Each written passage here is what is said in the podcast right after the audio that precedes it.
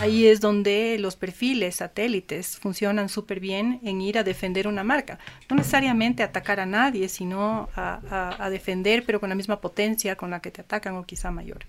Entonces, eh, en redes sociales las crisis eh, se tienen que manejar inmediatamente. Como tú dices, sí, hay muchos casos que eh, hay un escándalo. depende del tipo de crisis. Se lanzan un bombazo, sobre todo en política. se diluye, pero fíjate que la reputación queda afectada. Entonces, eh, lo que hay que hacer es un, trabajo de recuperación de reputación impresionante. Y lo que sí también eh, es importante saber es que las crisis también son oportunidades. Hola y bienvenidos a un nuevo episodio de Open Box. Cada semana invitamos a los empresarios y emprendedores más duros del ring, donde nos contarán sus experiencias, fracasos y combinación ganadora. Antes de empezar, no te olvides que puedes encontrarnos en nuestra página web, openboxpodcast.com y en Instagram como openbox.podcast. Con ustedes, Luis Miguel Díaz Granados y Diego Espín. Bienvenidos al primer capítulo de Open Box Podcast. Para abrir las cuerdas del cuadrilátero tenemos como invitada a María Lorena Lazo Cabanilla. Ella es la fundadora y CEO de Asistec, una empresa líder en relaciones públicas con 22 años de trayectoria. Acompáñanos a conocer su preparación y experiencia en el mundo de los negocios. Luismi, yo lo que haría en este punto es como que darte la bienvenida, Lorena. Gracias por acompañarnos en Open Box. Luismi, al, al, al ring. Al, nuevo ring. Al nuevo ring. ¿Cómo vamos? ¿Cómo estás? ¿Cómo estás, Lorena? Muy bien, gracias. ¿Qué tal, Luismi? Muy bien, también, gracias. Emocionado con nuestro primer episodio. Este es el primer episodio, estamos probando un montón de cosas, estamos emocionados, estamos como a la expectativa, estamos probando también el, el audio, todo lo demás, creemos que está sonando bien, espero que está sonando espectacular. Después nos vamos a escuchar. Por lo menos nosotros aquí nos escuchamos bien entre los tres. Ay, se ve todo súper bien y profesional, así que seguro nos va a quedar espectacular. Buenísimo. Luismi tiene la palabra. Bueno, Lore, antes que nada, nos conocemos muchos años, darte la bienvenida. y como te decía, eh, con Diego teníamos la expectativa de hacer este programa desde hace bastante tiempo y lo venimos mentalizando hace unos cuatro o cinco meses hasta que dijimos, como sea, nos lanzamos. Pusimos un grupo de, invitados a disposición y todos votamos porque seas tú. La primera. La primera, sí. Muchas gracias. Y eso nos ponía una vara alta. Ladies first. Ladies first.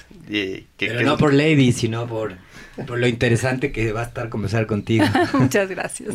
Entonces, eh, hicimos un poco de, research, llamamos un par de personas y, la verdad que cada vez más maravillados con las cosas que nos íbamos enterando y encontrando. Pero eh, lo que, le dimos la vuelta, como te dije, el programa empezó como si fuera una caja abierta y le llamábamos Open Box. Pero dijimos, no, a la gente que vamos a entrevistar, la verdad se la ve muy, muy, muy, muy muy comprometida con temas de trabajo, están creciendo eh, y esto gira más alrededor de un ring de box, ¿no? En donde todos los días estamos dispuestos a subir ese ring, a que nos golpeen y a golpear. Y de ahí sale pues el nuevo podcast de Open Box conducidos por Diego y por, por mí. Entonces, bienvenida, Lore. Muy bien, muchísimas gracias. Gracias, Diego y Luis Miguel, por la invitación. Eh, es un gusto estar aquí, nos conocemos mucho tiempo, seguro vamos a, poder eh, hacer que la audiencia sienta eso a lo largo del camino, porque no solo nos conocemos hace muchos años, sino que hemos interactuado mucho en el ring durante décadas. Entonces, eh, pues, pues gracias, gracias por estar aquí. Los felicito por el programa, gracias por tenerme a mí como primer speaker acá. Encantada. Gracias, Lore. ¿Qué te parece el nombre? Me encanta. Sí. Me encanta Open ¿Crees que hace sentido? Buena analogía con, con la realidad. Por supuesto, por supuesto, claro que sí, con la realidad de, sobre todo de, todos en las empresas, pero creo que principalmente con los emprendedores, porque cuando arrancas eh, eh, desde el día uno ya te subes en un ring, y tienes muchos desafíos y, y realmente a veces dices, no necesito fuerza, sino más bien estrategia. Es un ring en donde la estrategia, más que la fuerza, juegan, juega un papel muy importante. Y yo creo que inclusive al inicio tienes que comenzar, digamos que entras al ring esquivando golpes antes que comenzar a dar. claro. si fue igual en tu caso. Sí, por supuesto, porque además es eh, eh, entras entras sin un no, no, tienes a tu entrenador, no entras a un, a un mundo en donde eres nuevo, donde quizá eh, has estado en el mundo empresarial, pero desde el otro lado, y no desde el lado emprendedor. Entonces hay mucho que aprender en el camino y subes al ring así como con cuidado, ¿no? A ver de, de, dónde me defiendo, de qué lado... De qué lado me cae el golpe. Ataco o, o, por dónde puedo caminar con tranquilidad, ¿no? Buenísimo. Sin, sin duda. ¿Y este ring para ti, Lore, es algo que empezó cuando, cuando empezaste a emprender o crees que empezó antes cuando estabas en tus primeros trabajos? Yo creo que realmente empezó cuando, cuando decidí emprender. Porque en, los trabajos anteriores eh, uno, se, uno siente la protección del, del, del, techo de una empresa, ¿no? De una empresa pequeña, mediana, grande. Es una relación de dependencia en donde alguien más está a cargo de boxear en el ring tú estás eh, haciendo un trabajo en donde te sientes con esa tranquilidad de que de ti no dependen los trabajos de un montón de personas, de ti no depende el giro de negocio de la empresa, sino que eres una persona más que está apoyando. Sin duda, sin duda. Oye, Lore, tú, ¿cómo te defines? Eh, empresaria, todavía emprendedora. Viste que siempre hay este dilema de que el empresario en un momento, eh, perdón, el emprendedor en un momento se vuelve empresario, pero nunca deja de ser emprendedor y tiene eso en las venas y se morirá con eso. Digamos que aquí los dos, digamos, eh, Luis Miguel y yo podemos como que compartir esa, ese sentimiento, si es que es del caso en el tuyo. Yo, yo quisiera un poco que por ahí nos vayas contando y, seguramente es algo que, que, que Luis me tenía en la punta de la lengua si te, o sea, si te agarran ahí en una reunión y te preguntan, Lorena, ¿quién es Lorena Lazo? O sea, ¿cómo te defines tú? ¿En qué punto estás de la vida? Es difícil la pregunta, yo sé. Y no es fácil, ahí te vamos ayudando, pero ¿cómo, cómo te ves en este momento de la vida? Ok, a tu primera pregunta, si es que me veo como emprendedora o empresaria, yo creo que nunca voy a dejar de ser emprendedora, como bien dijiste, yo tengo el emprendimiento en las venas. Eh, la agencia de comunicación que manejo ahora eh, fue mi primer emprendimiento, pero he hecho varios Ay, adicionales. Llama, solo para irte sumando mientras vas contando, esto se llama Asistec. Asistec es eh, una agencia de comunicación estratégica, relaciones públicas y manejo de crisis que tiene ya 22 años. Arrancó en el 2000. Wow. En la casa. En la casa. Bien. Yo digo que hacía home office, pero no por innovación, sino por necesidad. Antes en de esa que sea época cool. no se veía tan bien que los niños estén alrededor. Antes de que sea antes cool que hacer sea home cool. office. Ajá. Ajá. Antes de que sea una opción. Entonces soy, sí, soy, me, me puedo definir como una emprendedora. Sin embargo, eh, es como que arrancas tu negocio pequeño y le pones con todo el cariño, con todo el contenido eh, que tú tienes eh, y el bagaje y las experiencias en cada una de las decisiones.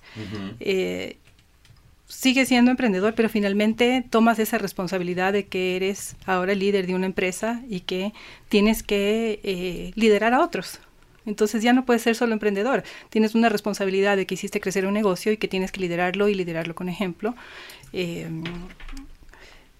Entonces yo tengo un mix de ambas cosas, Ujú, diría yo. ¿En qué momento estoy de mi vida ahora? Eh, en un momento en donde eh, quizá uno madura un poco más y tengo un balance mejor entre el, entre el trabajo, la vida personal, eh, Ujú. distintos hobbies. eh, Sí, ahí yo te voy a parar ahí porque es que esto es justo y necesario. justo antes de comenzar el podcast, conversábamos antes de que comencemos a grabar y pues yo eh, estaba hablando de un tema de unos hobbies y Lorena casualmente así como que se sacara eh, un, un as bajo la manga de pronto nos dijo, sí, yo también tengo un hobby muy particular.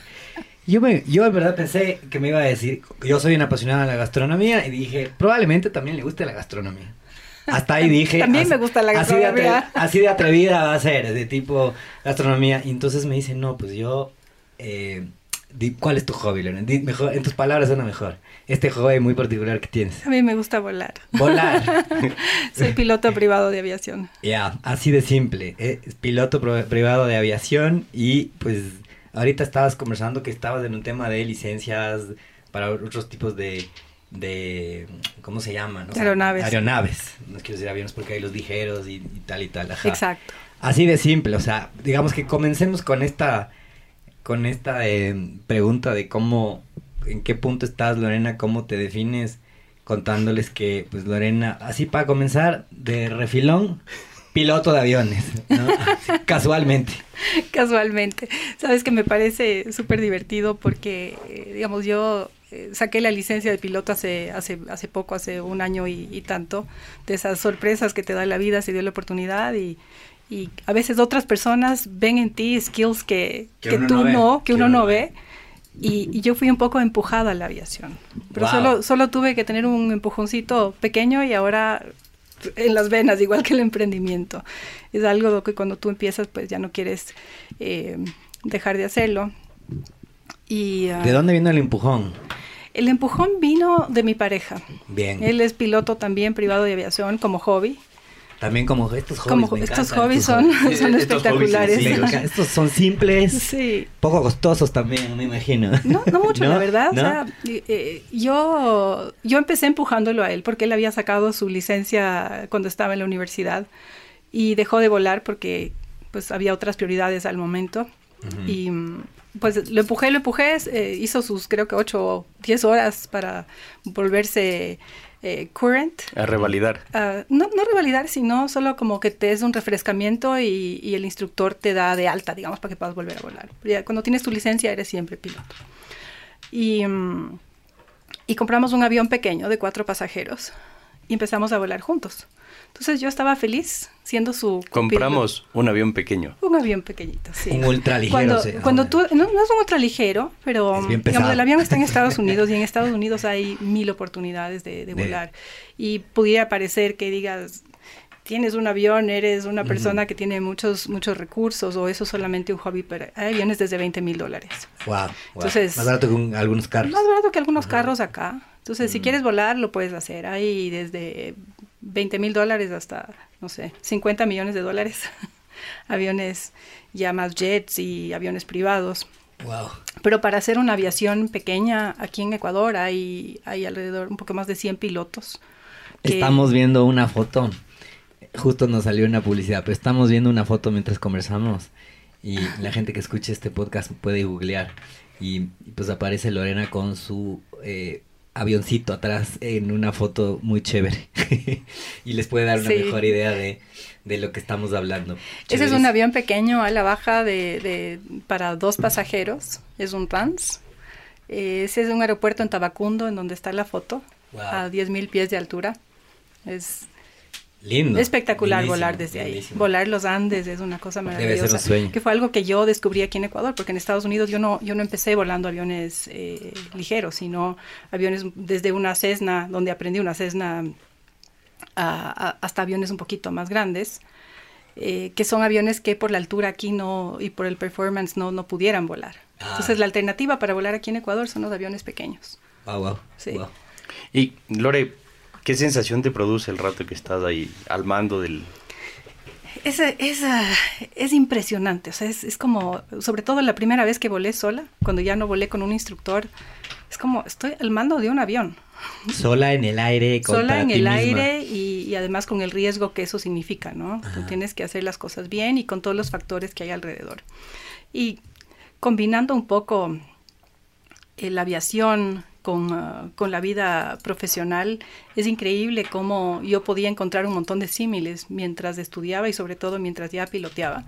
Porque eh, así como en las empresas tú tienes que tener todo bajo control para que nada colapse, que, que vaya bien tu negocio, en el avión igual en el avión tú tienes que saber que tienes que mantener tu rumbo, que tienes que tener la altura que necesitas, que tienes que tener programado el avión para la condición climática en la que estás, que tienes que hacer planificaciones con tiempo, no puedes improvisar. Y, eso mismo eh, es un símil de lo que de lo que sucede en la empresa. En la empresa tú también tienes que tener una planificación, tienes que tener un norte, tienes que tener eh, también eh, cómo improvisar, porque en el avión también, cuando estás aprendiendo a volar, te apagan el, el, motor del avión a 3.000 pies de altura y te dicen... Eso es parte del Engine failure. es parte del aprendizaje. Claro, y en la vida real también te pasa eso. También tienes engine failure. Te apagan el y tienes que saber cómo resolver cosas sin tener mucho tiempo para planificar. Ese es Qué espectacular. Y, y, ese es también el, el ring, el, el, ring de box, ¿no? Donde tenemos que estar súper conscientes de que hay cosas que podemos planificar, que podemos preparar, pero otras que nos toca improvisar. Qué espectacular. Mis respetos.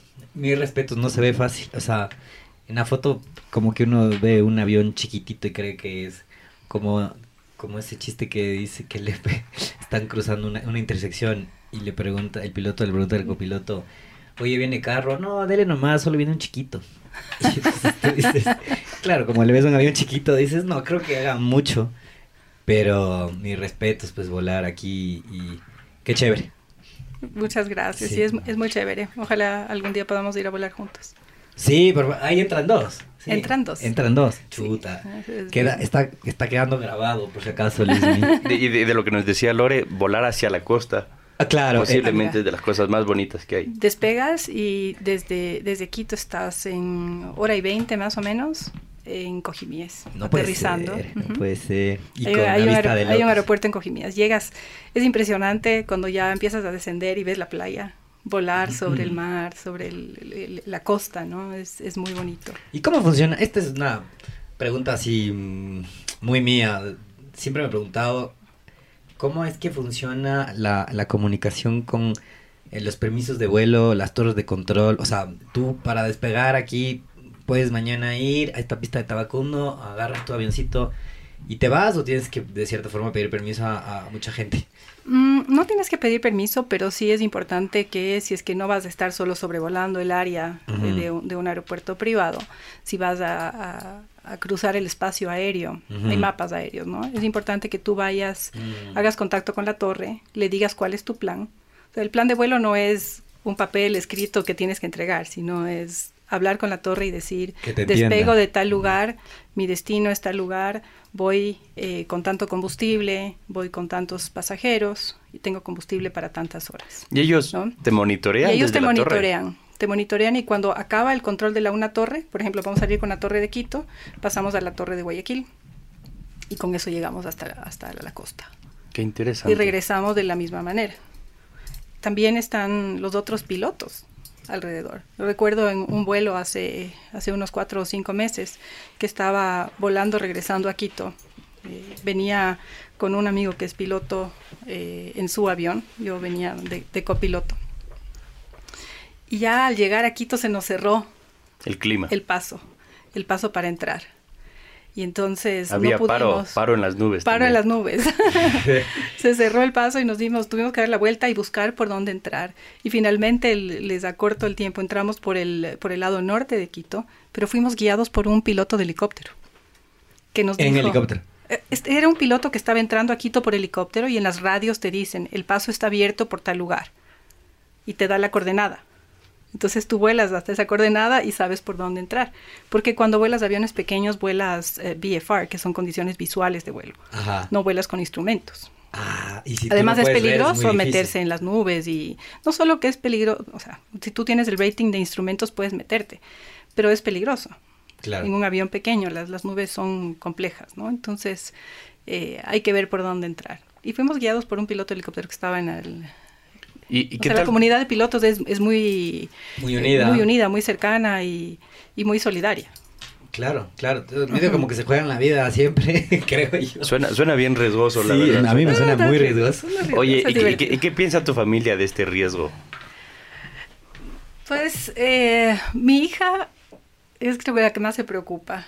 Eh, Mami, ya llegaste, no me digas que ya despegaste. Tú tienes una hija. Tengo, tengo dos hijos. Mi hijo mayor no se preocupa, él como que confía, ¿no? Mi mamá sabe lo que está haciendo. La Nikki confía en que sé lo que estoy haciendo, pero ella piensa que hay factores externos, entonces siempre ya despegaron, ya aterrizaron y nos sigue en la, en la aplicación de, de vuelo. Ah, ¿no? salen ahí. O sea, Claro. cualquier vuelo en el mundo aparece reportado. Tú puedes seguir y si tienes la placa del avión, puedes seguirle Sí, viste que, específicamente. que hay un... Hay una un- aplicación, hay- ¿no? Aparte de que hay una aplicación, hay un tipo eh, que se dedicó a seguir el, el avión privado de Elon Musk y de Jeff Bezos para ver en qué se andaban. Entonces le detectó que, por ejemplo, está yendo mucho a Rusia por alguna razón y ya la gente podía especular de qué tipo de inversiones se iban a hacer en el futuro. Y, eh, y ahora está comenzando, o sea, es un, es un chico, o sea, tendrá 20 años que está, eh, se dedica a, través de la aplicación Hacer flight following. a detectar como que qué están haciendo estos grandes emprendedores o billionaires en el mundo como para favorecerse de cierta forma de la información. Pero, pero no sé si llegaste a ver este esta serie alrededor de Uber. No, eh, no, es película. Una, es, una serie de cinco capítulos bien interesante. Ya. Y, y, pasa algo parecido, ¿no? Llega, llega un chico de 20 años Y, y, escribe un tweet en donde dice, eliminen a Uber del celular. Y, lo pone como un hashtag. Y estos chicos tan jóvenes no se dan cuenta del micrófono abierto que resultan ser las redes sociales. Y la gente empieza a retuitear, a retuitear y se convierte en una tendencia. Esta Super Pump.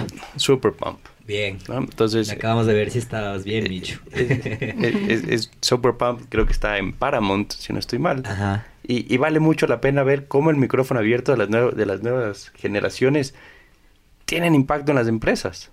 Entonces, este hashtag le costó, puede ser que esté mal, pero le costó cerca de 80 millones de dólares en cuanto a la gente que se empezó a eliminar la aplicación, ¿no es cierto? Y, que de pronto la gente ya no tomaba Uber, tomaba otros medios de, de, movilización. Entonces este chico de 20 años que sigue al avión de Elon Musk. Probablemente logre algo, eventualmente puede ser algo parecido. Eventualmente puede ser algo parecido. Qué bestia. Increíble, increíble. Eh, ya, yo creo que tenemos que dejar de hablar de aviones porque en verdad este tema va Podemos para, da para un podcast un mes. da para un podcast completo, te juro. Tengo millones de preguntas, me encanta, me parece increíble, pero tú tienes muchísimas más facetas y sí nos encantaría explorar. Los dos tenemos muchísimo interés. Digamos que esta fue sorpresa. Esta es sorpresa y por eso nos estamos tomando el tiempo, nos estamos tomando eh, de inicio. Eh, porque fue una grata sorpresa saber esto. Pero de ahí tú tienes muchísimas facetas en, en, tu vida de emprendedora, empresaria, personal, y por ahí nosotros queríamos ir explorando algunas, como algunas ideas. Tú nos comenzaste contando de Asistec, que comenzó hace muchísimos años, y cómo crees que ha, ido evolucionando Asistec, pero después, o sea, así como, como de, de lo poco que les puedo contar de, de, Lorena, también tú eres fundadora de Woman for Woman, hace más o menos unos siete años, o tal vez más, desde el 2016. Eh, y esta es una, entiendo, es una ONG, es una fundación que mejor quisiera que me expliques tú de qué se trata antes que yo, que esa es la típica agencia de publicidad, que viene en la agencia de publicidad y te dice, bueno, ustedes son una empresa tal y tal y tal, y lo primero que hace el gerente es, no, nosotros no somos, eso, y se jodió la reunión de aquí en adelante. y el cliente. Ajá, exacto. Perdido el cliente. Entonces, mejor en tus palabras siempre. Eh, claro que sí. Bueno, Women for Women fue una, una iniciativa que, que surgió eh, entre, me parece que fuimos 15 o 16 mujeres. Ya. Que hicimos un proceso de preparación con, con todo el... El equipo, con todas las, herramientas que tiene Franklin Covey, de los siete hábitos, etcétera, todo enfocado en armar una fundación que eh, trabaje por, por, mujeres en empresa, principalmente mujeres ejecutivas. Eh, todas estas eh, mujeres que les cuento que somos las fundadoras, todas CEOs de distintas empresas. Y le dedicamos, yo diría, alrededor de unos seis meses antes a reunirnos periódicamente, a tener estas capacitaciones y estar todas en la misma página, porque para nosotros era súper importante que todas estemos con un mismo mindset para poder, para asegurar que el éxito de la fundación.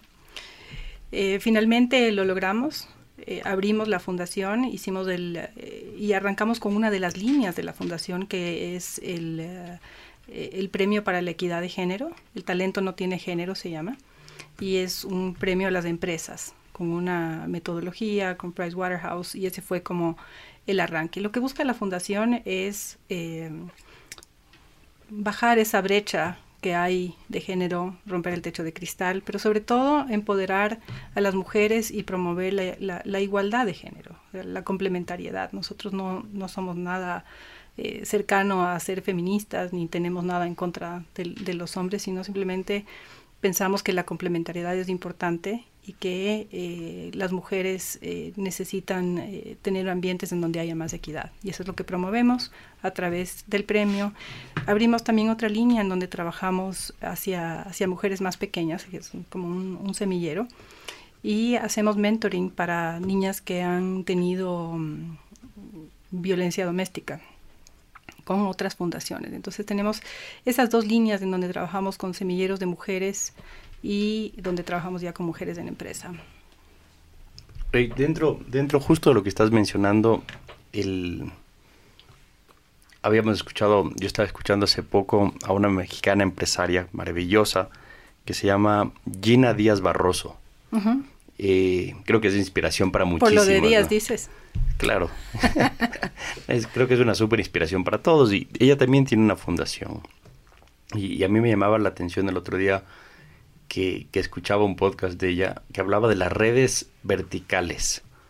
¿ya? Y, hablaba y las definía, no sé si, si lo tienes como súper claro, pero ella lo definía como que los hombres, en general, normalmente al vincularnos a una empresa tenemos padrinos. ¿no? que de a poco nos van jalando hacia, hacia arriba, ¿no? O sea, le caes bien a alguien, estás desempeñando bien, pero que es muy normal, que la conversación entre hombres es muy relajada. Y, y, las mujeres normalmente las empresas tienen otro tipo de conversación al interno. Y ella detectó que las mujeres posiblemente no tenían estas redes verticales en donde distintas eh, jefaturas, gerencias los venían jalando, ¿no? Y se los llevaban y, y, tenían nuevas oportunidades.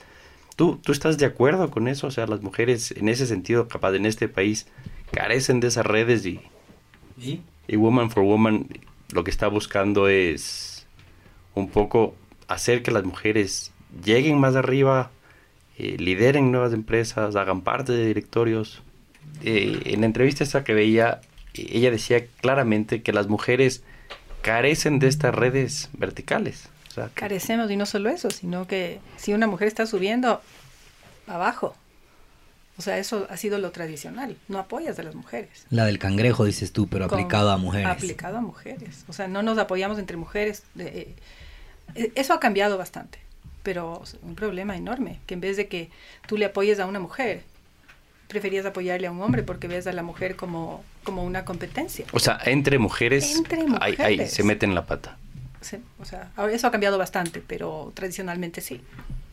Ok. Y hace un rato fuera de micrófonos estábamos hablando de que evidentemente esto ha cambiado en las culturas y que tú lo pudiste vivir mucho previo a tener tu emprendimiento de tu propia empresa, ¿no? Tú trabajabas en el Banco Popular. Trabajé en varias empresas y, de hecho a lo largo del tiempo, no solamente dentro de una empresa, sino en reuniones, por ejemplo, no sé, sobre todo en industrias que son más, eh, más de hombres, ¿no? Por ejemplo, las industrias extractivas. He estado en reuniones en distintos países por temas petroleros, por temas mineros, etcétera y las mujeres son minoría en esas industrias. Entonces, cuando hay conversación, sea en mesas o, gente parada haciendo networking, los hombres hablan con los hombres, no se dirigen a las mujeres. O sea, es, impresionante. Yo me dediqué a ver, porque además es, algo inconsciente, no, no te das cuenta. Y lo, para los hombres es un sesgo inconsciente también. Ellos piensan que tienen que hacer negocios entre hombres, pero no lo hacen a propósito. Correcto. Así, así crecimos. ¿Y tú has tenido suerte de visitar Medio Oriente alguna vez? No. No. Todavía no. Es, es, interesante. Yo leía el otro día una novela y la que redactaba la novela decía que iba de speaker a, hacia justo hacia Qatar, hacia Doha, ¿no? Ajá, hacia, Doha y, que iba de speaker y que llega como speaker y dice, hola, soy, soy parte de los speakers del, del ah, Congreso. En entrada, dices tú. Sí, soy parte de los speakers del Congreso. Y, el botón es, no la volteó a ver. No, no, no le habló, no le dirigió la palabra. Y, y esto seguía creciendo, ¿no? Y, y, resulta que por suerte ella viaja con el marido. Y es el marido quien tiene que ser la suerte de ataché, irle abriendo puertas.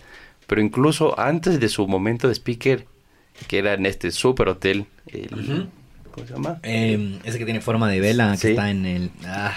Naram, no me acuerdo. Michu, tú le encuentras del hotel que está en Qatar. Bueno, eh, a, ella básicamente la pusieron entre un grupo de mujeres y no la dejaron asistir al seminario y tuvo que venir el esposo cinco minutos antes a llamarla, a subirla al escenario, dio su charla, fue fenomenal y bajó. Entonces, sigue siendo un mundo súper machista en los negocios. Totalmente, y hasta fuera de los negocios. Y acá también en Ecuador se ve mucho. Y yo te voy a contar una experiencia fuera del, mundo empresarial. Burj Al, creo que se llama el hotel, por como dato. Correcto. Ah, sí, es este, icónico. Eh, te decía que, que, viene desde las familias, o sea, pues digo, es un sesgo inconsciente y yo recuerdo eh, en una reunión familiar. Eh, estaba con mi ex esposo y realmente estaba yo conversando con las señoras, pero me pareció más interesante ir a conversar con los señores y me fui a conversar con los señores y estaba ahí conversando. Y entre esas mi ex, mi ex esposo me hacía señas, me hacía señas y yo no le entendía qué me decía. Y bueno, lo que quería decirme es que no estaba apropiado que yo esté conversando con los señores y que tenía que irme a conversar con las señoras. Imagínate, eso pasa en nuestro medio, en este siglo. Imagínate en las empresas. Y yo hasta he visto, porque yo, yo me encontraba, ¿no? Me encontraba en medio a veces de reuniones en donde están hombres y una o dos mujeres, conversan entre los hombres. Aparte les beneficia que son más altos. Entonces, bueno, conversan, no, en todos los casos. No en todos los casos, pero en general conversan a otra desde altura. mi propia experiencia. desde mi, pro, desde mi propia altura. Hablo desde mi propia desde altura. Tu propia altura. Bueno, yo, Aquí hay más oxígeno. Ah. Yo, yo he visto que a mí me encantan usar los tacos. Y pero yo he visto que mis tacos son útiles en esas conversaciones porque además como que subes un poquito al eye contact del resto. Wow, wow, wow. Y tú dices que esto fue parte de eh, las motivaciones por eh, que te animaron esto y me imagino varias cosas más a, al tema de, de Woman for Woman que finalmente la cofundaste con más gente. Sí. sí. 15 otras eh, CEOs de empresas, eh, un grupo de mujeres bastante chévere. No fue eso lo que me llevó realmente. Yo te puedo decir que antes de empezar a hablar de los temas de género, yo no era consciente de lo que estaba pasando. Para mí ese era mi ring. O sea, para mí Así eso era. era, Y- había que boxear a una menor altura y a veces no te hacían mucho caso, pero tenías que ver cómo llamar la atención para que para que sepan que tú también tienes esas eh, esas capacidades, ¿cierto? Pero era inconsciente. Yo no, o sea, a mí si me preguntabas en ese momento, ¿te sientes discriminada? Yo hubiera dicho no. O sea, para mí eso era lo normal. Claro, así no- crecí, así. claro. No podías darte cuenta de la... No podías hacer una diferenciación porque no tenías la típica de que no reconoces cuáles eran estos como tipos de comportamientos que vienen ya impregnados en la- el comportamiento social que uno no se da ni cuenta hasta que te lo dicen. Oye, pero esto que conversan entre hombres y, y le descolen a una mujer en una mesa de negocios no está bien. Claro, y no es ahí está cuando bien, comienzas no a darte bien. cuenta que, ah, y sabes que se repite todas las reuniones que tengo, nunca me había percatado. Exacto. Y volviendo a la pregunta de Luismi que me decía, ¿y, tú, y esto todo lo hacen para, para apoyar a que haya más mujeres a, a nivel ejecutivo?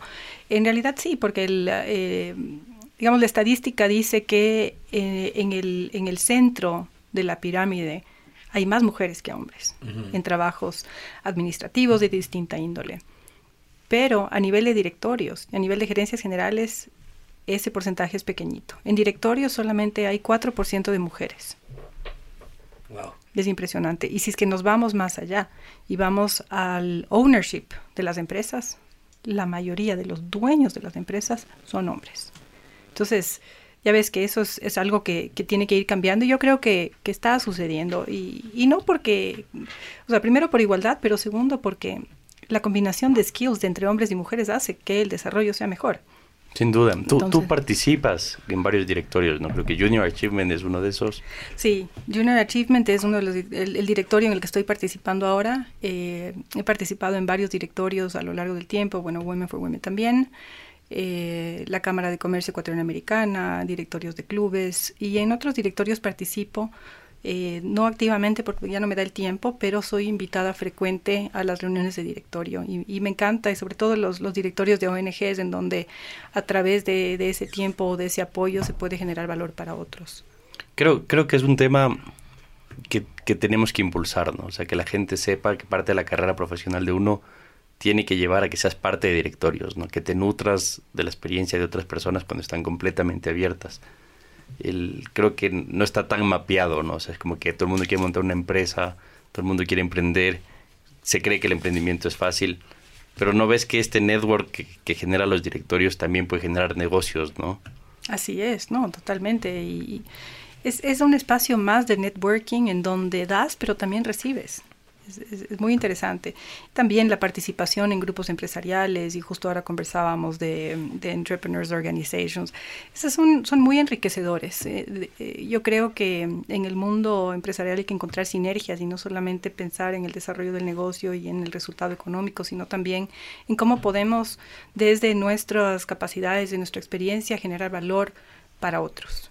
Creo, creo que es una forma valiosa de verlo, ¿no? Porque eh, el dinero es más una consecuencia que un objetivo. ¿no? Exacto. El, dinero yo creo que cuando uno hace algo con pasión, con convencimiento, le dedica el tiempo, el dinero... Es una consecuencia. Es una consecuencia, el dinero resulta. Sí. Y, y, creo que nos tenemos que sentir afortunados de poder trabajar en las cosas que realmente nos gustan hacer. O sea, en tu caso, creo que de las pocas personas que monta su empresa relaciones públicas comunicadora, ahorita que, que lo hablabas, decía yo, claro, por eso no te dabas cuenta de que había esta discriminación, porque siempre has sido súper extrovertida y puedes conversar a cualquier nivel y para ti esto no existía, ¿no? O sea, no, no era un tema a, romper. No, para nada, o sea, ventajosamente no. Y, y, creo que también vi a mi mamá desde, desde pequeña, vi a mi, mi, mamá emprendedora, mi mamá fue diseñadora de modas. ¿Es ella quien te inspiró?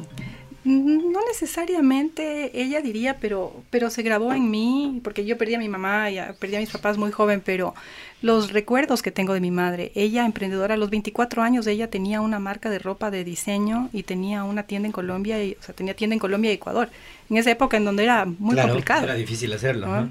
Con desfiles de modas, con una calidad y, las fotos. Yo me acuerdo desde chiquita salía en los desfiles abriendo. ¿Qué marca tenía ella? Se llamaba OM. OM. OM. OM. Y entonces, y, tenía las modelos colombianas y las modelos europeas que venían a hacer los desfiles y se hacían los desfiles en las noches, en las discotecas. O sea, era una cosa de un, de, de mucho estilo, de mucho glamour. Por eso explica también tú, tú siempre explica estás, poco, explica mucho de tu outfit, tu outfit refinado, ¿no? Así, glamurosa. Glamurosa, así crecí eh, por mi madre, a veces muchas, muchas veces sentado en las faldas de una costurera viendo cómo cortaban, cómo diseñaban, pero sobre todo viéndola a ella cómo manejaba su negocio. Y yo la acompañaba y me decía, no, eh, tengo que irme a mi banco. Y yo pensaba que el banco, total banco era de ella, ¿no? Lo que iba a hacer es depósitos. Pero la veía ella muy solvente manejando su empresa. Entonces, cuando yo a los 30 años decidí emprender, eh, tenía ya un conocimiento completo de, del mundo empresarial, en la experiencia que tuve eh, en multinacionales. Pero también tenía esa seguridad que, que cuando creces ves que es posible entonces te daba esa tranquilidad de que... Eso nace, eso nace mucho de, de tener la suerte que te hayan participado de un negocio desde niño. Entonces, los valores que tu mamá ponía en ese negocio son los mismos que sin querer te iba enseñando a ti. Exacto, el, compromiso, el, eh, trabajar en equipo, eh, en, liderar ella dentro de su, de su negocio, de liderar los desfiles, la tienda, la distribución. El que no hay barreras, el que tengo que ir a hacer un depósito a pesar de que soy el número uno. La innovación, yo me acuerdo que, eh, que la ropa no se entregaba en una funda, sino era una funda de tela, impresa, es decir, todo era una calidad y a unos estándares muy, muy chéveres. Entonces, yo, yo aprendí así y para mí eso era, y aprendí, mis estándares fueron de multinacionales. Entonces, cuando yo volví, eh, cuando, cuando emprendí y, buscaba gente, yo no entendía por qué otras personas no trabajaban al mismo ritmo, a la misma velocidad y al mismo eh, nivel. Y claro, es que no todo el mundo se forma de la misma manera. Pero eso lo aprendes ya en el escritorio. Sí, y, y me queda clarísimo y, eso lleva, no sé qué piensas tú ya con, todo esto. Y te lanzas, emprendes, asiste que está por cumplir creo que su año 22, 23. cumplimos 22. camino al 23. Exacto. Y pero es algo que ves desde niño. Entonces, el emprendedor, ¿nace o se hace? Yo creo que tienes que, no todo el mundo puede ser emprendedor, eso sí lo puedo decir y por experiencia eh, cercana, ¿no? ¿no? todo el mundo está, tiene esa piel gruesa para, para estar en el ring todo el tiempo. Correcto. Para estar todo el tiempo eh, mirando eh, en que casi colapsa la empresa y no tirar la toalla, sino saber que tú puedes luchar, que tienes herramientas, que tienes yo conversábamos temprano y me decías derrotas, decía, ok, las, las derrotas básicamente cuando alguien se muere, Ahí sí ya no hay nada que hacer. Irremediable. Irremediable. Pero previo a eso, eh, yo pienso que uno siempre tiene formas y, maneras de, de, seguir en el ring, de seguir peleando, de seguir siendo innovador, de buscar por dónde y no dejar derrotarte. Uno aprende de las malas experiencias, pero yo, no, yo creo que nunca he llegado a decir fui derrotada. En, en, los 23 años de la agencia eh, hemos vivido momentos súper difíciles, una, una casi quiebra de la empresa en, en el año creo que fue en el 6, en el año 5 o 6. Normal, antes del séptimo. Ajá. No se pueden imaginar. Como matrimonio, dice. Ahí es cuando ya, ya decía, ya, ya ni siquiera. no casado que sabe de esto. Bueno, aquí, aquí la estadística puede hacer que ya estés casado si sacamos un promedio entre la Lore y yo. Sí, sí, sí, Te podemos dar un. Todos los tips. Te damos dos matrimonios. Te sumamos unos cuatro años. Te sumamos dos, exacto. Ajá, pero con buenos y malos, por favor. Oye, eh, yo, mientras tú ahorita estás hablando de la agencia, quería medio interrumpirte porque venía pensando en un mundo, o sea, lo que tú dices, había al quinto, sexto año, ya se puso duro, una casi quiebra. Em, y, yo pensaba, porque por ahí Luismi y yo, digamos que metidos en este mundo de publicidad, siempre bien o mal terminamos trabajando con agencias de relaciones públicas, con agencias estratégicas de comunicación. Y yo siempre me he preguntado, ¿cómo es que logran inicialmente este, esta, tienen una suerte de amistad, eh, eh, no sé si es una amistad real, es una amistad eh, con interés, pero finalmente es una amistad que tienen con los medios y tienen con los medios, con los directores de, de, los periódicos, de todos los medios de comunicación, que, que entre ellos se conocen todos y rutan, son como un gremio que siempre está en una especie de coqueteo y flirting entre todo el mundo de relaciones públicas y nunca he entendido cómo lo logran. es una, eso es un arte, por eso yo, es que yo te, te doy una respuesta corta, en dos palabras. Es un ganar-ganar. Ganar-ganar para todos. Es un ganar-ganar. Sí, porque, mira, nosotros desde el lado eh, de, proveedores de contenido, los medios necesitan contenido, ¿no es cierto? Y las empresas les proveen ese tipo de contenido. Entonces estamos en una dinámica eh, en donde ellos necesitan hacer notas, necesitan generar esos espacios.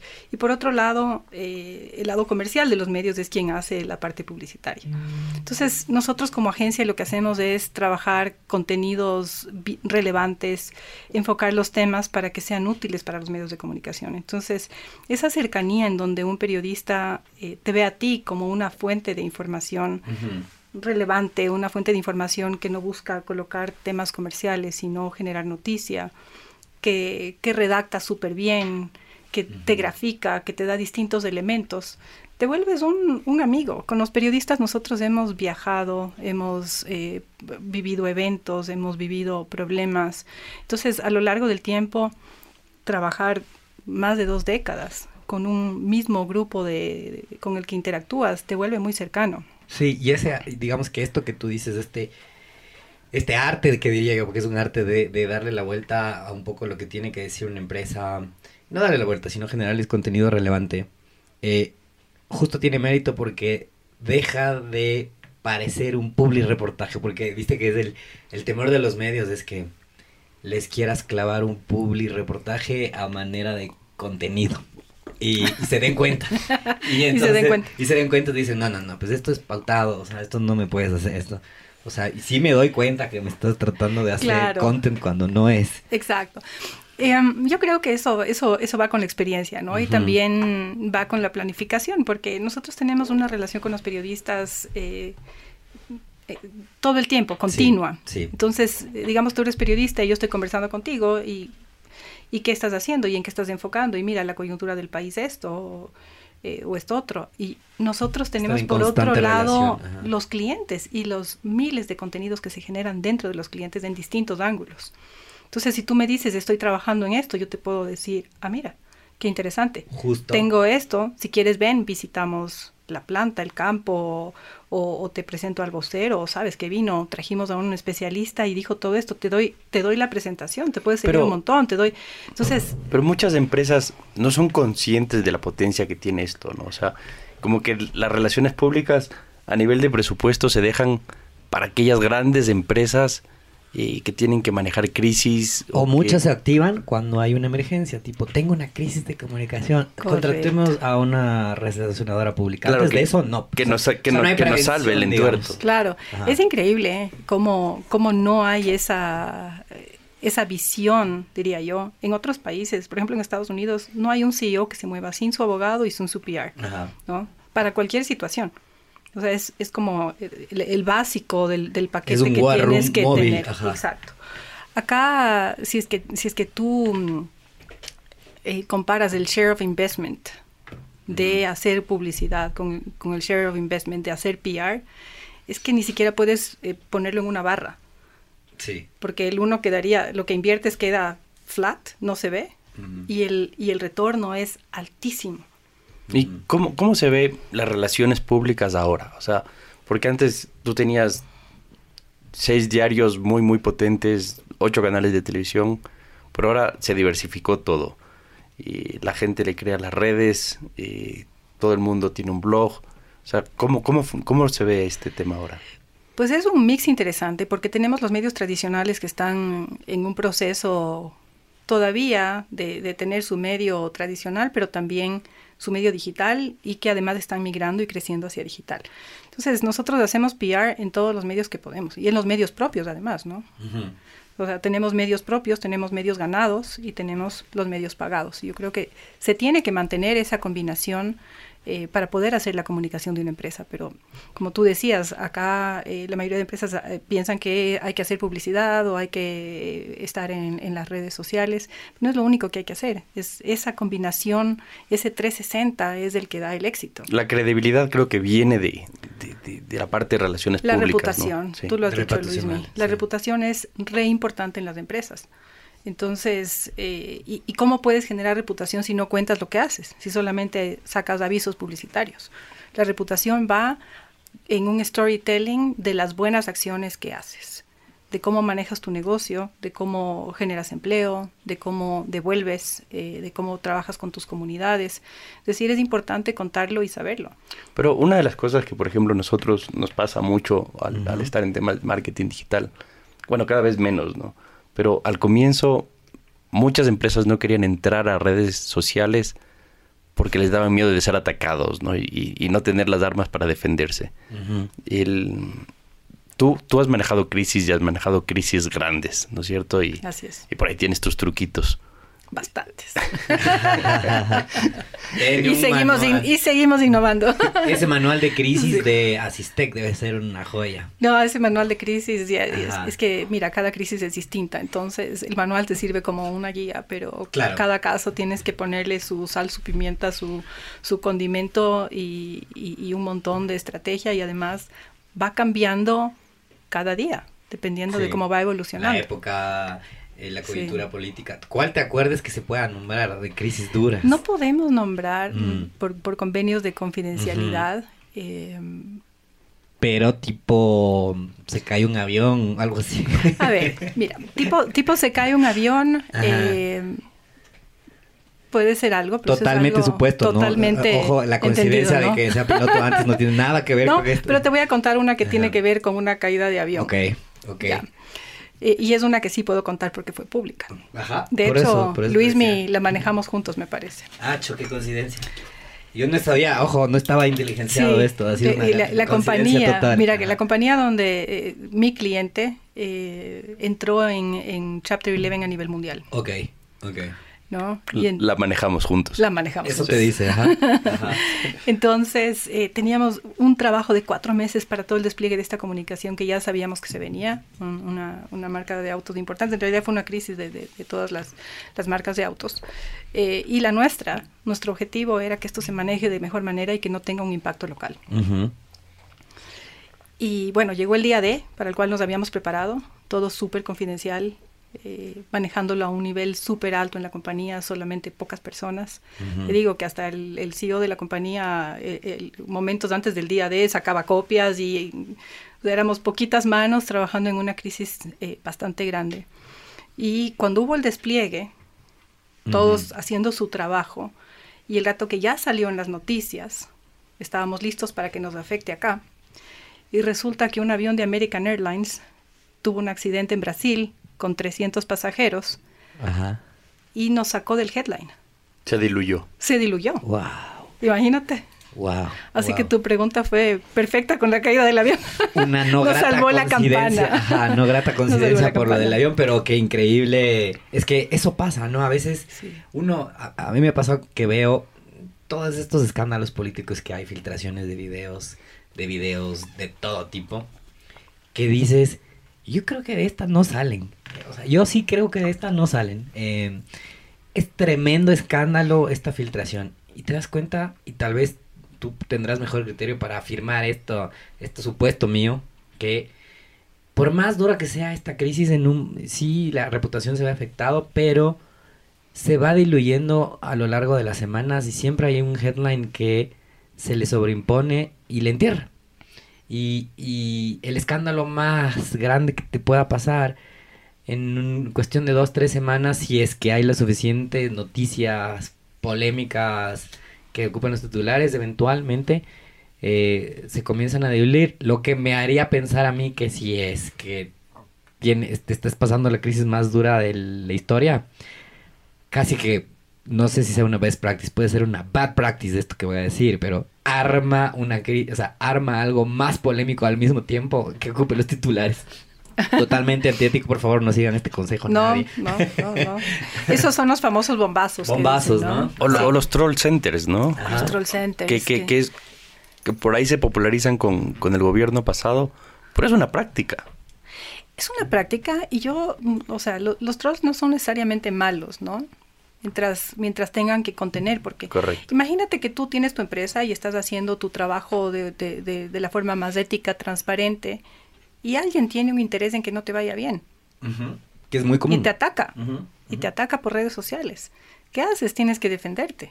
Y rápido, porque tu reputación eh, se, se diluye. Entonces, eh, ahí es donde los perfiles satélites funcionan súper bien en ir a defender una marca. No necesariamente atacar a nadie, sino a, a- a defender, pero con la misma potencia con la que te atacan o quizá mayor. Entonces, eh, en redes sociales las crisis eh, se tienen que manejar inmediatamente. Como tú dices, sí, hay muchos casos que hay un escándalo. Eh, depende del tipo de crisis. Se ¿no? lanzan un bombazo, sobre todo en política. Sobre todo se en política. diluye, pero fíjate que la reputación queda afectada. Entonces, Sí. eh, lo que hay que hacer Es un, trabajo de recuperación de reputación impresionante. Y lo que sí también eh, es importante saber es que las crisis también son oportunidades. Y de muchas de las crisis que nosotros hemos manejado, los clientes han salido fortalecidos. Sí. Después de, obviamente, de, bajar 10 libras y de, y de varias noches, meses sin dormir, y en algunos casos años, porque hay crisis que han durado 3, 4 años. Ajá. Depende del, del- del tipo de crisis. ¿no? Y, y ahí, ¿cómo, ¿cómo manejas tú a tus clientes? O sea, en ese rato en donde realmente estás en un cuadrilátero y te están golpeando, ¿no? Y, y te debe haber pasado que más de uno debe haber sido negativo, ¿no? O sea, de esta no salgo, de esta no salgo. Totalmente. A los Y- clientes a veces hay que decirles, mire, no vea las noticias, cálmese. Estamos manejando, pero no se el estresen. ¿no? celular. O sea, yo digo que por un lado tenemos que, que- que facturar los honorarios por el manejo de crisis y comunicación y por otro lado los psicológicos. Porque, Sí, porque es terapia también. porque para es terapia, porque además es un tema confidencial que no puedes... O sea, tú como persona que está pasando por una crisis o como empresa que está pasando por una crisis no puedes ventilarlo eh, por todo lado. Ajá, Entonces, ajá. ¿con quién lo haces? Con tu mismo equipo, ¿no? Y cómo, o sea, no sé si nos quieres contar una experiencia personal o capaz algo que has vivido por ahí sin nombres anónimos, evidentemente, en donde ya parece que se pierde todo, ¿no? Y, y- y tienes que llegar con esa energía y decir, bueno, como póker, ¿no? Y, y pones todas las fichas de nuevo y dices, ok, un round más, voy a, ya está casi todo perdido, pero voy. O sea, ¿tienes alguna... Sí, no, definitivamente sí. O sea, cosas que, que he visto en donde en un momento, desde la parte de negocio, digamos, yo he pensado, o sea, el cliente no va a poder lograr esto desde la parte técnica, porque la parte comunicacional es una cosa, pero la, par- la parte técnica y el sustento es otro, ¿no? Entonces, eh, esa combinación y esa tenacidad de los clientes en, en sacar sus negocios adelante o en, en salir de la crisis, más nosotros con todas las herramientas de fuera. Hay momentos en que dices, no lo vamos a lograr. O sea, está todo en contra, hay, hay cosas que uno no puede controlar, factores externos del gobierno, las autoridades, eh, la, la, coyuntura, etcétera, y esto no se va a dar. Y de pronto nos sentamos y encontramos una ventanita por donde podemos avanzar. Y empujamos la ventanita y vamos por ahí y se logran las cosas, cuando ya las ves casi perdidas. Es, es un trabajo estratégico. Es estratégico a morir, o sea, es definitivamente estratégico de muchos contactos, de mucho relacionamiento, de networking, de conocimiento, de, de poder combinar una cantidad de, de, herramientas alrededor de eh, desafíos que van evolucionando. Porque, Porque, la conversación ha sido tan, tan dinámica y tan entretenida que nunca te preguntamos cómo llegaste a relaciones públicas. ¿Sabes cómo llegué a relaciones públicas? Eh, en las empresas donde trabajaba y había que organizar un evento o había que invitar a algo o alguien tenía que hacer de maestro de ceremonias, siempre me regresaban a ver a mí. A la mejor vestida. A la mejor vestida. a la más fashion. tú. y entonces me tocó me tocó por, o sea, fue, me fui, me fui formando de esa manera porque me empujaban, me subieron al ring. ¿Y tú, estudiaste comunicación, relaciones públicas? Yo estudié administración. Es que creo que no se estudia tanto porque el networking se o sea, el networking se, construye. Y realmente es súper interesante porque el networking y, y, más en un país pequeño como el nuestro. Pero yo estudié en el colegio americano y ahí empezó mi primera base de network que fue súper importante y sigue siendo súper importante. Eh, luego, todo el networking que haces alrededor de, la educación, de las otras empresas. Eh, el mismo networking de mi paso por el Banco Popular es un network eh, que ha servido hasta ahora. Ha servido hasta ahora porque finalmente, ¿qué fue lo que pasó? Todos mis compañeros de trabajo, alrededor de 900 personas con perfiles súper bien formados y como el banco cayó, esas 900 personas se distribuyeron se incorporaron en, el sector empresarial. Y era, y era uno de los bancos más talentosos, con la gente más preparada. Claro. Yo trabajaba directo con el CEO del banco y, y cuando tú dices la gente más preparada, yo me acuerdo que llamaba al teléfono y pedía libros. Llamaba a Book Call, pedía una caja de 40, 50 libros de tendencias, ¿no? De, de, cosas importantes, del mismo libro de Bill Gates en su época, más de 25 años atrás. Nosotros lo teníamos en el banco y lo distribuíamos en todo el management. Y les dábamos tiempo para leer. A veces teníamos uno o dos ejemplares y poníamos una tarjeta al frente con los nombres y decías, tienes dos días y le pasas a la siguiente persona.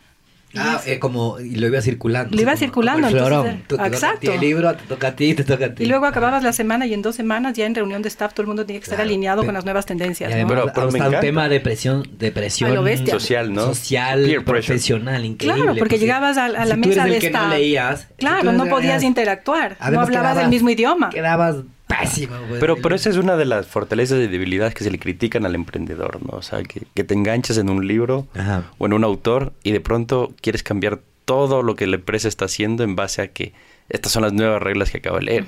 Pero maravilloso escuchar que el banco, con el tamaño que tenía, más o menos tenía la misma práctica, ¿no? O sea, a partir de ahora vamos a hablar en este lenguaje y, y te pasaban. Claro. Teníamos Stephen Covey, teníamos Bill Gates, teníamos Tecnotendencias, eh, es decir, venía de, de, un 360 los ángulos de, de, contenidos y a veces solamente hacíamos resúmenes de los libros y los circulábamos para que se lean más rápido.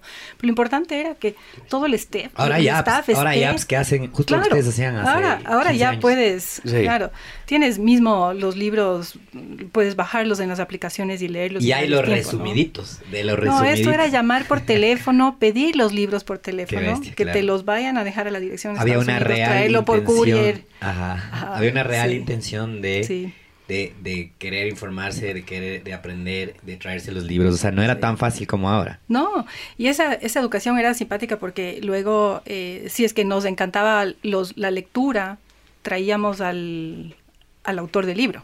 Como speaker, al, Como speaker, y invitábamos a clientes, hablábamos de, de las nuevas tendencias, es decir, y, y, y ahí ves tú, ¿no? Como tú dices ahora ¿por qué yo estoy haciendo relaciones públicas? Ya lo hacía desde, desde antes, ¿no? Me encargaba de estas cosas, de, ir comunicando, de, compartir contenidos. Y me fui formando así. El rato que yo tuve que decidir qué hacía, ¿no? Porque eh, esto fue, cuando yo decidí emprender, fue en el año 2000, después de que cayó el Banco Popular. Claro, 99, 2000. Entonces, eh, se cae de la nada, ¿no? Porque festejábamos eh, dos días antes que salimos con calificación AAA, después cambiaron las cosas y el banco cayó. Entonces nos quedamos así como, hicimos, hacemos un buen trabajo todo, estamos súper formados, como les cuento, eh, y nos quedamos sin trabajo. Entonces yo ya no creía en la relación de dependencia. Aparte de eso, eh, me había justamente iniciado un divorcio y mis dos hijos eran 100% responsabilidad mía.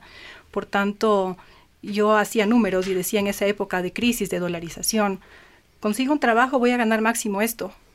Y voy a estar, pero ahí tas tablas. tablas. Si es que...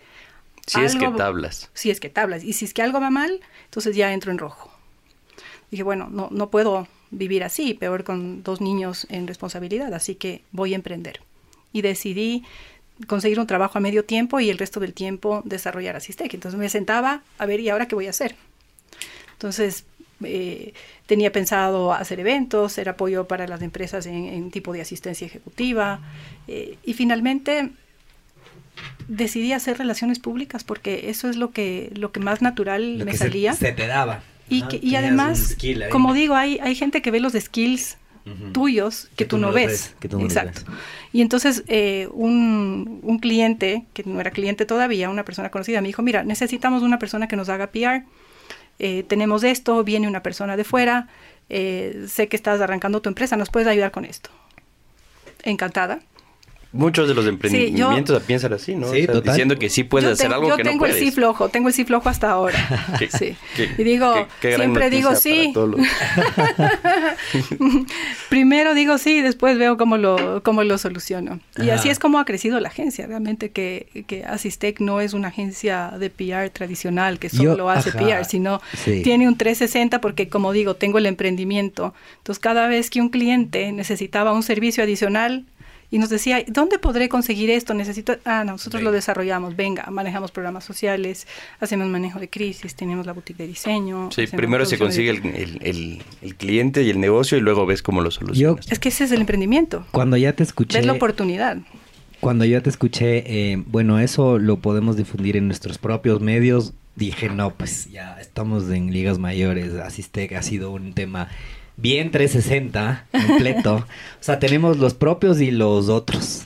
Me encantó, me encantó, me encantó Oye, yo, yo, a los otros. Yo, no quisiera perder una pregunta que ya hoy viendo en retrospectiva, ¿no? Hacia el año 99, si hubieras hecho parte del directorio del banco en ese rato, ya con tu experiencia de manejo de crisis, ¿Hubieras hecho algo distinto? Claro que sí. Es, decir, o sea, realmente eh, estaba, estaba muy pequeña todavía cuando estaba en el banco para darme cuenta, pero ahora sí lo puedo ver con otros ojos, ¿no?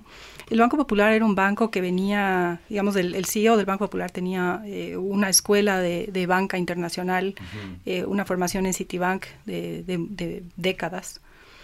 es decir, él, él estaba preocupado de desarrollar el negocio, el banco ya tenía eh, presencia en Estados Unidos, en toda la región andina, desde Perú hasta Venezuela, con muchísimo éxito. Entonces el banco estaba eh, enfocado en hacer su negocio bancario, ¿no? en desarrollar productos bancarios. Y creo en el banco no había, había, había marketing, pero no había relaciones públicas, no había alguien que esté haciendo asuntos de gobierno. Mm. Y creo que eso fue clave al momento de la caída del banco. Porque cuando tuvieron en esa época que escoger cómo solucionaban su problema las autoridades. Si es que eh, hubiéramos nosotros estado en esa mesa de discusión con nuestro representante del banco en asuntos de gobierno y estar todo el tiempo, quizá hubiéramos podido evitar. Era un banco súper sólido. Súper sólido. O, que, estar preparados de mejor manera y que no haya sido como, como les agarró medio desprevenidos. Lo que tú decías, hace dos días festejábamos tal y de pronto Festejábamos calificación triple A. Calificación triple A. es como, y a los tres días había que cerrar. Sí. Y la caída del banco acá hizo que además el banco arrastre al resto y fue una caída regional fuerte. Eh, pero bueno, no hay mal que por bien no venga. Yo a raíz de eso, que ese momento pensé como, Dios mío, o sea, ¿cómo, cómo pasa esto? Yo hacía un súper buen trabajo, ganaba muy bien, estaba feliz. Entonces, eh, y si eso se cae, por eso yo dejé de, creer en la relación de dependencia. O sea, si yo estaba trabajando en un bancazo, en donde yo hacía un buen trabajo, todo funcionaba perfecto, y eso se cae. Entonces ahora necesito depender, que todo dependa solo de mí, para alimentar a mis hijos, sobre todo, que era de mi preocupación mayor. Mi hija tenía dos años, la menor, y, el mayor tenía diez.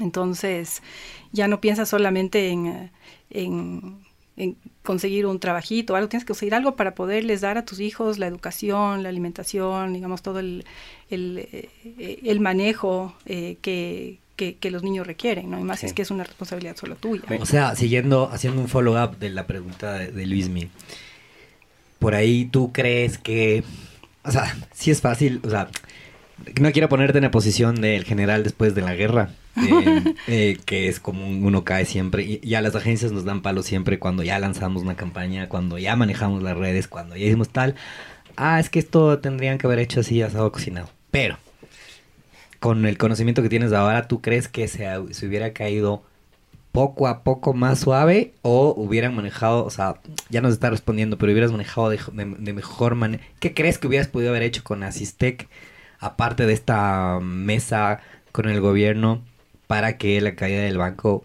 por ahí no sea tan brusca? Bueno, si es que hubiéramos, digamos, si, si, hubiera, si fuera en este momento, y estaría esto en, discusión, yo creo que hubiéramos podido hacer muchísimas cosas, desde el lado de relaciones con gobierno, desde el lado de comunicación y desde el lado de, networking, eh, de aliados estratégicos, es decir, trabajar, yo siempre digo que el líder es el contenido, eh, las historias, los argumentos, los proof points. Entonces hubiéramos tenido que elevar todo eso a un nivel altísimo en medios de comunicación para que se vea la injusticia que se estaba cometiendo. Claro. en, esa época no había redes sociales. Pero créeme que los 900 empleados del banco íbamos a defender con las uñas y dientes para que el banco no caiga. Yo creo que el Banco Popular tenía un poco la mayoría de su personal y empleados del banco se ponían al frente de un carro por el banco.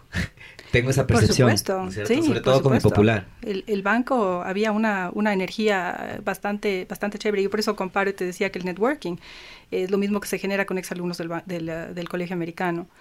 Si eres un ex americano, no importa si eres chiquito, mediano, grande, si ya eres abuelito, siempre hay una, una conexión importante y ese vínculo que te da el colegio. Lo mismo sucede con el Banco Popular.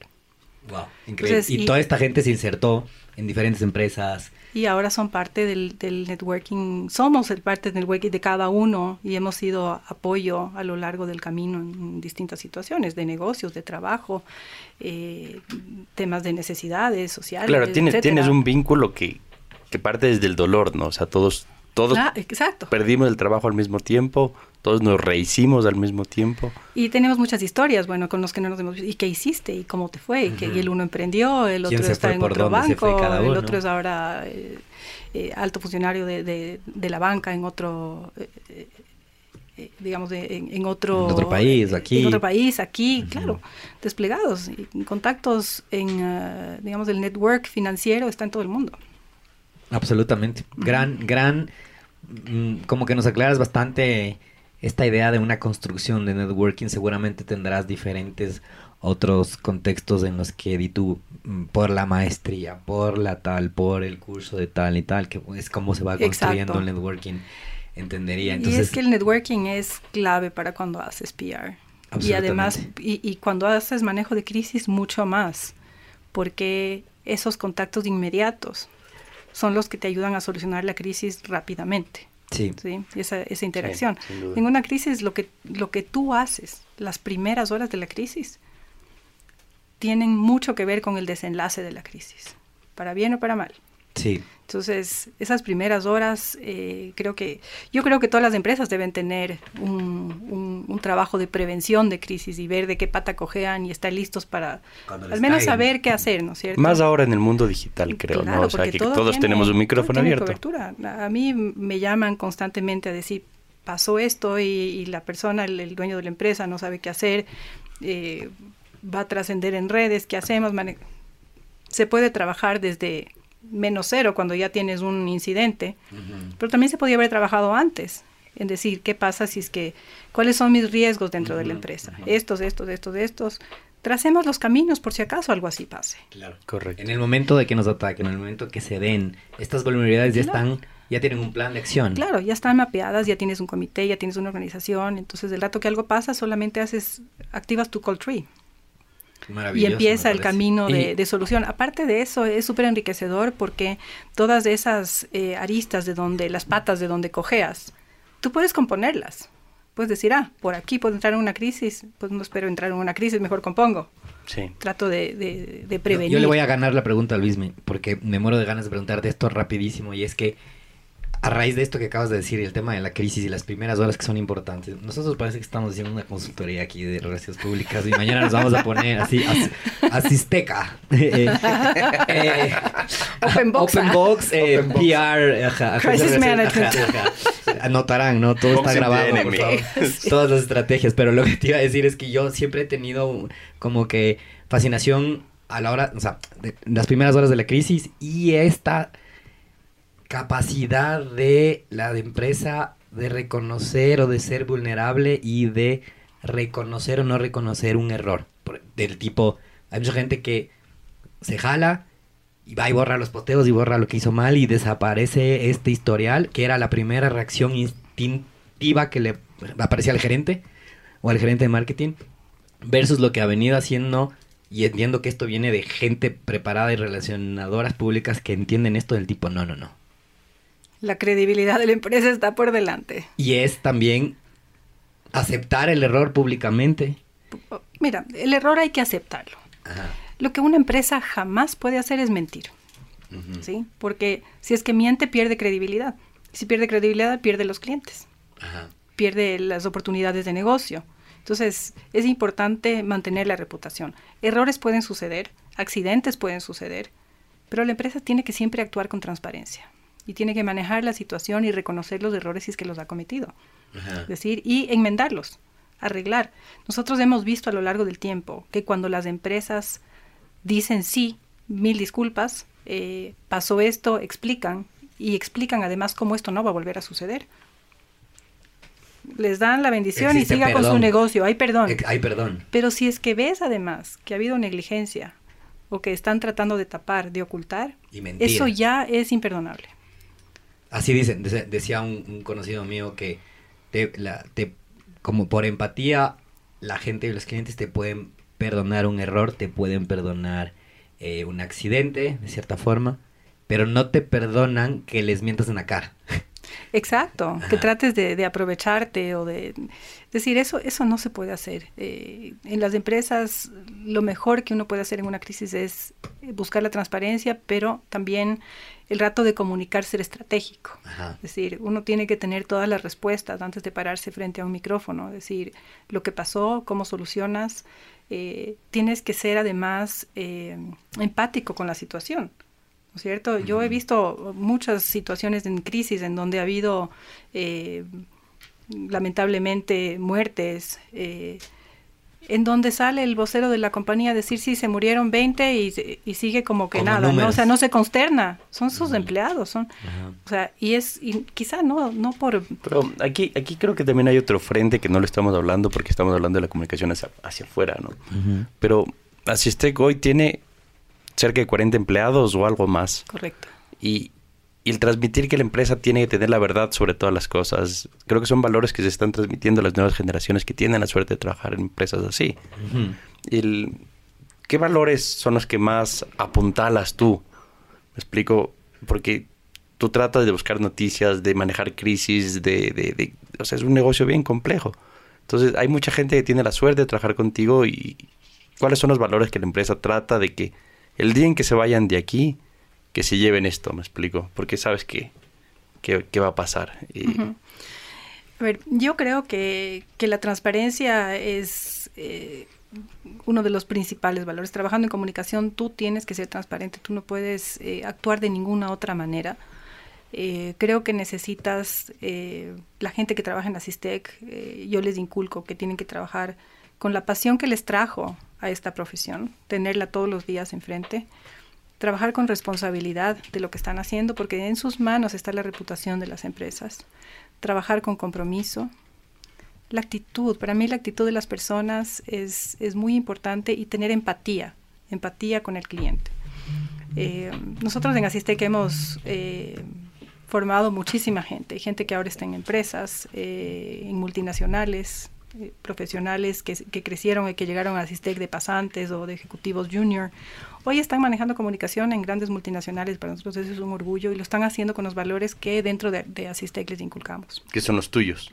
Que son los míos, obviamente, y los que Y la hemos... cultura de Asistec. Y la cultura y lo que hemos creado en conjunto, porque Asistec no soy solamente yo, Asistec es, una, es, un, es un grupo de, de, es una familia, digo yo, en donde el liderazgo es, el liderazgo en Asistec es, eh, es de equipo.